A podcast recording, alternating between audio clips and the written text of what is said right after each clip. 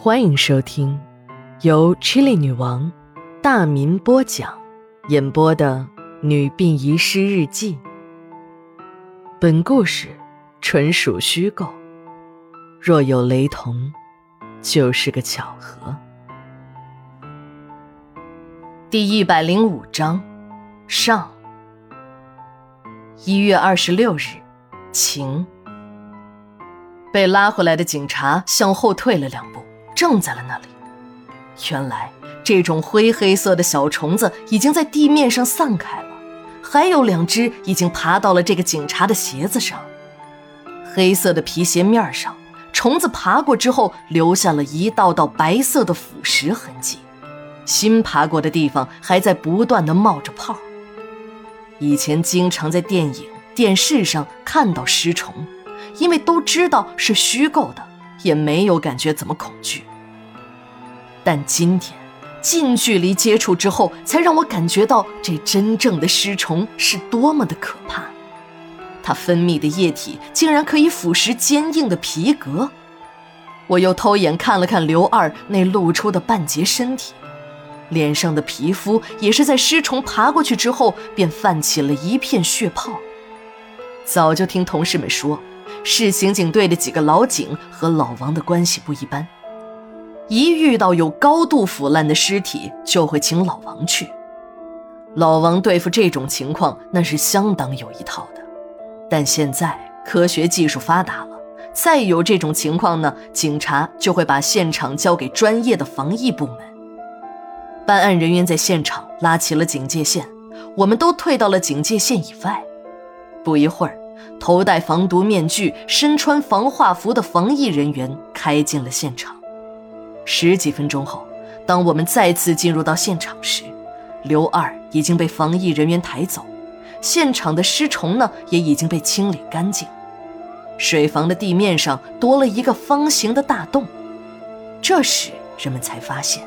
这是一个地下暗道的出口，而这个暗道的另一个出口就在鬼楼太平间的地下室，但通往太平间的另一个出口却被人用水泥给封死了。在太平间的地下，办案人员还发现了一块人为开凿的小地下室，地下室内两具棺材整齐地排列在一起，棺材的木板很薄，应该就是殡仪黑市上卖的那种。连棺材盖子都是那种看似很厚实，其实没有一点分量的密度板制成的。人们打开了棺材盖子，一只呢是空的，另一只打开后，一片零散的白骨放在棺材的底部，供奉的祭品就摆在棺头的供桌上，地面上的脚印还很新。办案人员推测，这里最近应该有人来过。这令在场的人是大惑不解，就连在这看了多年大门的老崔头也不知道这儿还有这么一条通道。再说了，这停尸间呢也早已是废弃多年，门上的大锁都已经锈死了。办案人员就问老崔头：“最近除了你，还有什么人到楼里来过？”老崔头一边摇着头一边说：“呃，这个一楼啊，以前……”医院营业的时候也没有科室在这办公。呃，这个楼层啊，由于城市施工，医院呢为了防止院内积水，就把医院的大院啊垫得很高，这样一楼就有一半被埋在地下，整年的阴暗潮湿，这一楼基本上就废弃了，唯一的用途就是存放一些无用的杂物。办案人员又说：“哎呀，我们问的是。”到底有没有人来过？我们在地下通道里发现了新进的脚印儿。这时，老崔一拍大腿：“哦，哦，要说有人来啊，嗯，倒是还真有一个。呃，就是住在医院隔壁的李阿婆，她经常到这来打水。哎，说起这个李阿婆啊，还真是够可怜的。”老崔头边叹气边给人们介绍起李阿婆来。自从老崔到这儿来看大门，就看见李阿婆一个人过。她的男人老李头早在二十年前就没了，李阿婆就住在医院大楼边上一间矮小的平房里。小房靠近医院的锅炉房。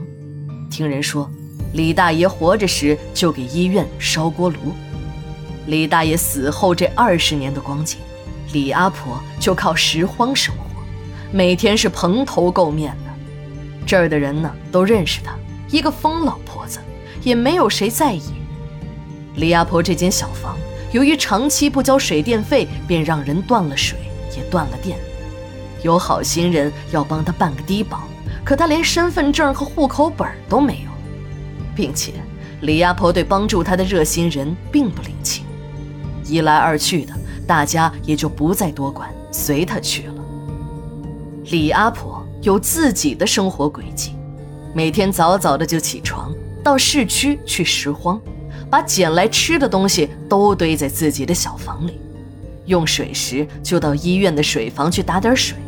医院营业时呢，院部大楼二十四小时的不关门，有时李阿婆半夜还来水房打水。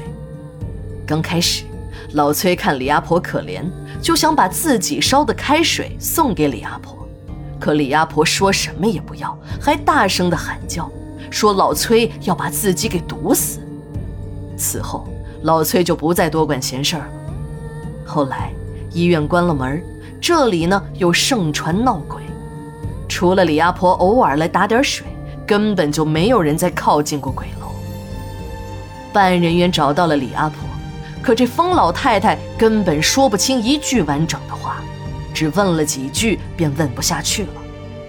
正当这时，社区的负责人来了，向办案人员出示了一张证明。这张证明是市精神卫生中心出具的，上面清楚地写着李阿婆有严重的精神分裂。社区的医生曾经为老人开过药，现在病情呢基本稳定了，已经没有了攻击性行为。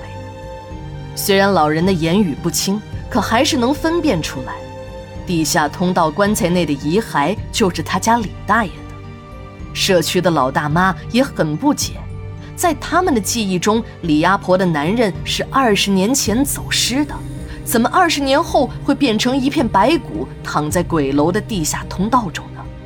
李大爷是自杀、他杀还是自然死亡？尸体怎么会出现在地下通道呢？这些问题似乎真的成了谜。李大爷的遗骸也被送进了殡仪馆，由于死因没有查清，属于涉案遗体，就被送进了解剖室。这一次收尸是最让我头疼的一次了，让大白花那吊死的惨象吓了一次。